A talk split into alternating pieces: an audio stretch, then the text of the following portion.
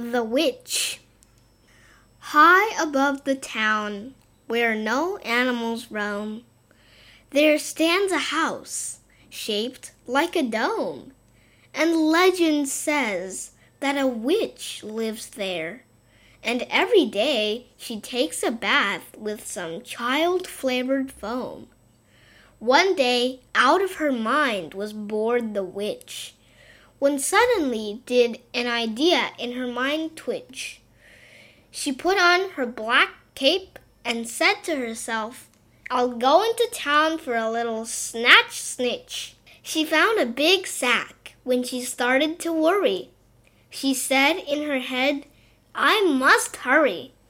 The people in that town, they are very dangerous. Their knives are sharp and their guns are fiery. But again, no one has hurt me ever before.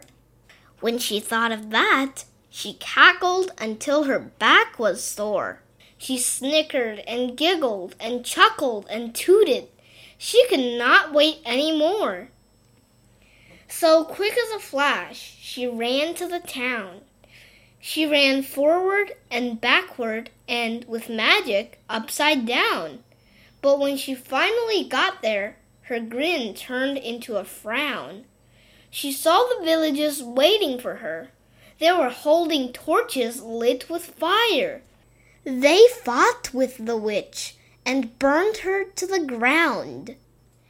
And instantly her body floated higher and higher. A few seconds later, her remains were nowhere to be found. The whole town was quiet for a moment not a single sound.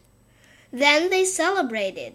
Everybody did, even little kittens and many a hound.